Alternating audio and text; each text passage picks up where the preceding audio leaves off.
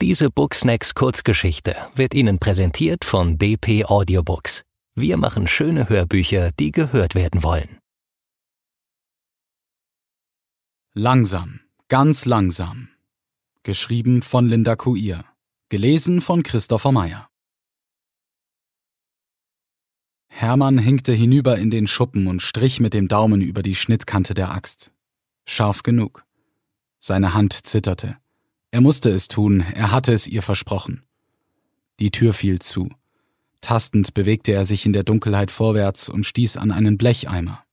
Eine Ratte huschte über seinen Fuß, er schlug mit der Axt nach ihr, sie quiekte. Verdammt, wo ist die Taschenlampe?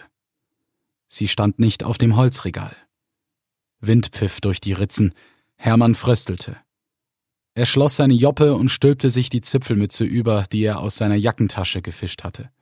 Langsam schob er sich an der Wand entlang zum Ausgang. Vom Schau ins Land fegte der Sturm den Schnee hinunter in das Dorf. Meter hoch häufte er sich vor den am Hang stehenden Häusern auf.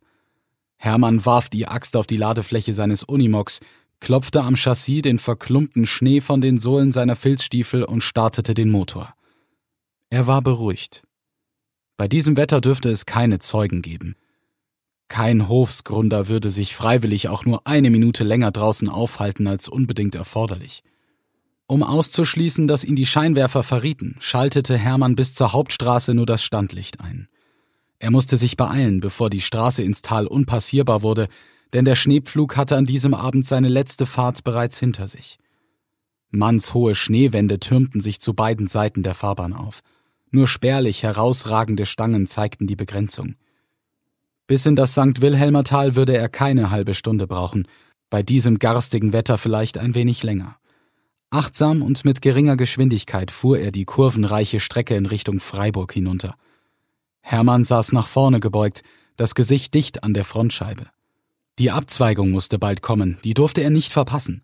Er schaltete das Fernlicht ein und glaubte, zwischen den tanzenden Schneeflocken auf der anderen Straßenseite das Dach der Bushaltestelle zu entdecken. Er drosselte das Tempo. In Höhe dieser Haltestelle musste er rechts über die schmale Brücke des Gebirgsbachs abbiegen. Sein Unimog kämpfte sich durch die ungeräumte enge Fahrbahn bis ans Talende.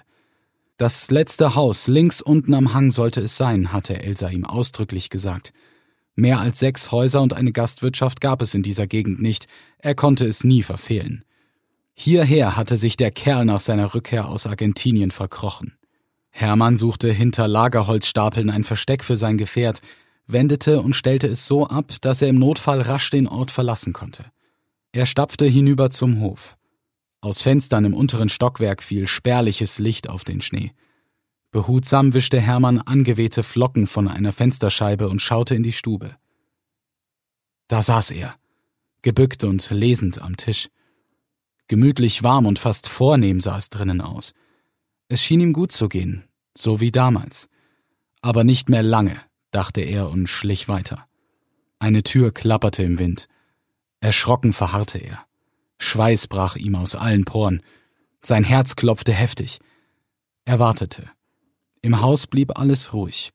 Der Sturm blies wirbelnde Schneeflocken um die Ecke und verdeckte sämtliche Spuren. Wie auf Katzenpfoten bewegte Hermann sich vorwärts. Noch einmal durfte er die Sache nicht vermasseln, so wie Elsa damals in Baden-Baden. Vorsichtig spähte er in jedes der erreichbaren Fenster, selbst in die dunklen, stieg bis zur Tenne hinauf und kletterte von dort über die Brüstung. Seine alten Knochen knackten. Sanft drückte er die Klinke der Balkontür herunter. Verschlossen. Dielen knarrten unter seinen Schritten. Ein Eiszapfen, der an dem überstehenden Dach hing, fiel klirrend zu Boden. Pass doch auf, murmelte er und hielt inne. Sein Herz raste. Aus der Ferne hörte er ein Motorengeräusch, das sich dem Haus näherte. Es wurde brenzlig. In der Eile fand Hermann kein passendes Versteck, sprang auf den Erdboden und hetzte zurück zu seinem Wagen. Glücklicherweise dämpfte der Schnee seine Geräusche. Seine Hüfte schmerzte. Ein Ford Taunus fuhr hupend auf das Gelände. Kurz darauf erschien Karl in dem beleuchteten Türrahmen. Weshalb hatte er nicht an sein Jagdgewehr gedacht, jetzt da ihm sein Opfer dieses prächtige Ziel bot? Ein Schuss aus der Flinte und danach im Schneetreiben verschwinden. Nein, es musste die Axt sein. Das blieb er Elsa schuldig. Langsam, ganz langsam, hatte sie ihm befohlen. Doch er stand hinter einem Holzstoß in der Kälte und schaute den heftig diskutierenden Männern zu. Es wäre so einfach gewesen. Aus seinem Versteck beobachtete er, wie beide Gestalten aus den Lichtkegeln der Autoscheinwerfer in der Dunkelheit verschwanden. Nach wenigen Minuten kehrten sie zurück. Der Fremde schleifte ein Tier hinter sich her. So, so, der feine Herr ging zur Jagd und verkaufte heimlich sein Wild. Vielleicht war das gar der Sonnenwirt aus Oberried, der hatte so einen grünen Weltkugeltaunus und Gamsbraten stand immer auf seiner Speisekarte. Das wusste er noch von Elsa. Hoffentlich hatten sie seine Fußspuren nicht bemerkt. Sein Puls beschleunigte sich, er glaubte seinen Herzschlag zu hören. Schnee Anfang November war normal, aber in dieser Menge eher ungewöhnlich. Gemeinsam hoben die Männer das tote Tier in den Kofferraum. Hermann hörte das Zuschlagen des Deckels und der Autotür. Der Wagen verließ den Vorplatz. Karl stieg die wenigen Stufen hinauf, schloss die Haustür und löschte die Außenbeleuchtung. Hermann wartete einige Minuten und schlich zurück zum Haus. Er durfte kein Detail übersehen und sich keine Unsicherheit erlauben. Bei seinem Rundgang kam er erneut an dem erleuchteten Wohnstubenfenster vorbei und suchte nach Karl. Der saß über seine Zeitung gebeugt am Tisch. Mit einer Flinte könnte er spielend durch die Scheibe schießen. Nein, die Axt sollte es sein. Langsam, ganz langsam, hörte er Elsas Worte und blickte in ein weiteres Fenster und erschrak. Eine dickliche, grauhaarige Frau saß strickend auf der Ofenbank. Sah er Gespenster? War Karl verheiratet? Mitbewohner hatte er nicht einkalkuliert. Wie konnte ihm so ein grober Schnitzer unterlaufen, ihm, der sich innerlich sorgfältig auf dieses Ereignis vorbereitet hatte? Sollte er die Aktion abbrechen? Unentschlossen blieb er stehen. Drinnen erhoben sich Karl und die Alte. Sie löschten die Lampe. Wenige Augenblicke später sah er im Obergeschoss zwei erleuchtete Fenster. Ah, die Schlafzimmer. Er benötigte lediglich einen Dietrich, das Schloss sah schwächlich aus. Womöglich lag ein Schlüssel unter der Fußmatte. Eventuell gab es etwas Passendes im Schopf. Ein Schraubenzieher dürfte reichen. Hoffentlich befanden sich innen keine zusätzlichen Riegel. Wenn nur die Frau nicht wäre. Möglicherweise schluckte sie Schlaftabletten Hoffnung keimte in ihm auf, alles schien plötzlich unkompliziert. Er brauchte nur Geduld und seine Axt. Und falls sie damals daran beteiligt war, schoss es ihm durch den Kopf, dann müsste er beide erledigen. Langsam, ganz langsam, so wie es Elsa ihm befohlen hatte. Aber bevor er nicht absolut sicher war, durfte er kein Risiko eingehen. Eine unschuldige Person zu töten, das wäre nicht in Elsas Sinne gewesen. Die Hüfte schmerzte stärker. Verdammte Kälte! Er hinkte zu seinem Wagen, nahm die Axt von der Transportfläche und kehrte zum Haus zurück. Er überlegte. Weshalb wartete er nicht bis zum nächsten Morgen? Vielleicht ging der feine Pinkel zur Jagd, dann könnte er ihm hinauf zu den Felsen über dem Katzensteig folgen und Nein, es musste jetzt sein. Diese Chance durfte er sich nie entgehen lassen. Hermann schlich zur Seitenfront des Hauses. In einiger Entfernung sah er das Holzhäuschen. Vorsichtig drückte er die Klinke der Schuppentür herunter, unverschlossen. Er öffnete die Tür. Das Quietschen des Scharniers ließ ihn zusammenfahren. Ihm stockte der Atem. Er blieb bewegungslos stehen und wartete. Lediglich das Heulen des Windes und Ächzen der Schwarzwaldtannen waren zu hören. Hermann betrat das Schuppeninnere und tastete sich in der Dunkelheit vorwärts. So konnte er nichts finden. Sollte er Licht anknipsen? Neben dem Eingang suchte er nach dem Schalter, zögerte. Gab es in seiner Joppe keine Streichhölzer? Hermann kramte in allen Taschen und zog ein feucht gewordenes Briefchen aus seiner ausgebeulten Korthose. Er brach ein Hölzchen ab und rieb es über die Zündfläche. Nichts. Weitere Versuche blieben erfolglos. Fluchend hielt er seine hohle Hand schützend davor und probierte es ein letztes Mal. Ein winziges Feuer entzündete sich und tauchte den niedrigen Raum in schummriges Licht. Rasch musste er sich orientieren. Außer Holz und Kohlen sah er nicht das geringste. Die Flamme erreichte seinen Finger. Fluchend ließ er das Teil fallen. Lag etwas Passendes im Werkzeugkasten seines Unimogs? Es half nichts, er musste zum Wagen zurück. Weshalb war er nicht besser ausgerüstet und wo zum Teufel hatte er die Axt abgelegt?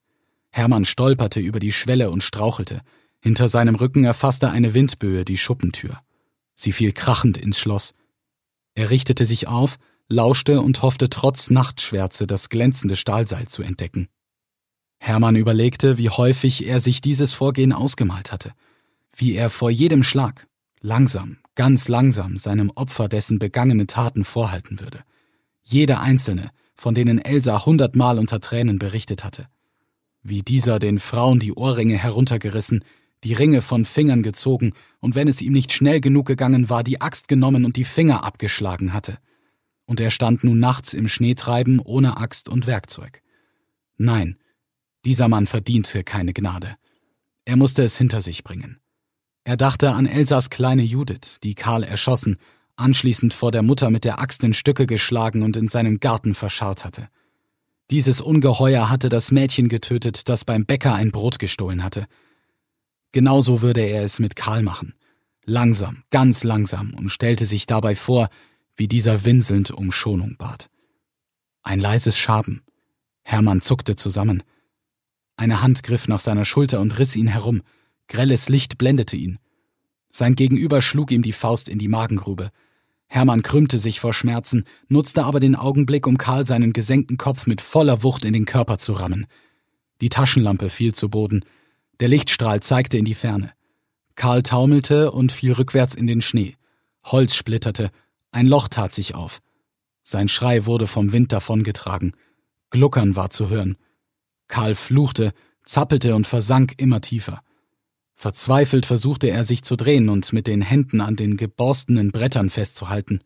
Der Schneefall ließ nach, die Wolkendecke riss auf. Hermann trat mit seinen Stiefeln heftig zu. Mondlicht begleitete das Geschehen. Karl bettelte um Hilfe. So hast du, elende Sau, es damals mit den Juden gemacht. Zuerst in Baden-Baden, dann im KZ drüben im Struthof, wenn diese auf Knien die Böden schrubben mussten ihnen mit Eisen beschlagenen Stiefelspitzen und Absätzen auf die Hände, in Rücken, Eingeweide, uns gegen die Wischeimer getreten. Selbst kleine Kinder hast du grausam verstümmelt. Karl wimmerte und verschwand, langsam, ganz langsam. Ein ekliger Gestank schlug Hermann entgegen. Blubbernd stieg die Gülle in die Höhe. Scheiße zu Scheiße, sagte Hermann und wartete, bis er sicher war, dass der alte Mann aus dieser Grube nicht mehr auftauchen würde. Mit seinen Stiefeln schob er sauberen Schnee über die braunen Stellen. Die Wolkendecke schloss sich. Dichter Schneefall setzte ein. Er blickte hinüber zum Wohnhaus. Dort blieb es ruhig und dunkel. Der Schein der Taschenlampe wurde schwächer. Hermann suchte seine Axt, hinkte eilig zu seinem Gefährt und kehrte nach Hofsgrund zurück. Hermann öffnete die Haustür und hängte seine abgewetzte Joppe an den Wandhaken. Drinnen war es kühl geworden. Ohne Licht einzuschalten, ging er in die Wohnstube. Er nahm einen kräftigen Schluck aus der Kirschwasserflasche, setzte sich auf die lauwarme Ofenbank und knetete seine eiskalten Finger. Er kniete nieder, faltete die Hände und blickte hinüber in den Herrgottswinkel. Herr, vergib mir meine Sünden, vergib mir. Weiter kam er nicht. Die ausgemergelte, zitternde Gestalt, die er beim Holzschlagen in einer abgelegenen Tannenschonung mit angsterfüllten Augen aufgestöbert hatte, stand in Gedanken vor ihm.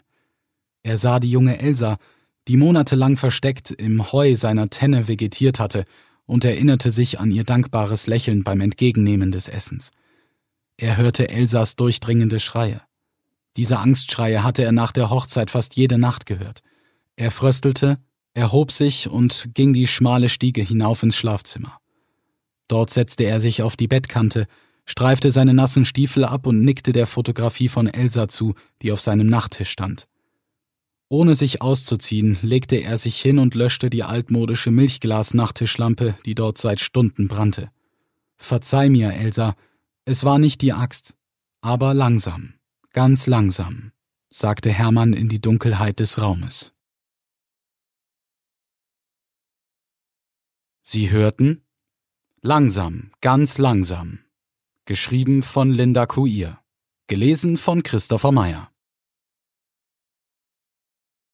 Diese Booksnacks Kurzgeschichte wurde Ihnen präsentiert von DP Audiobooks. Wir machen schöne Hörbücher, die gehört werden wollen.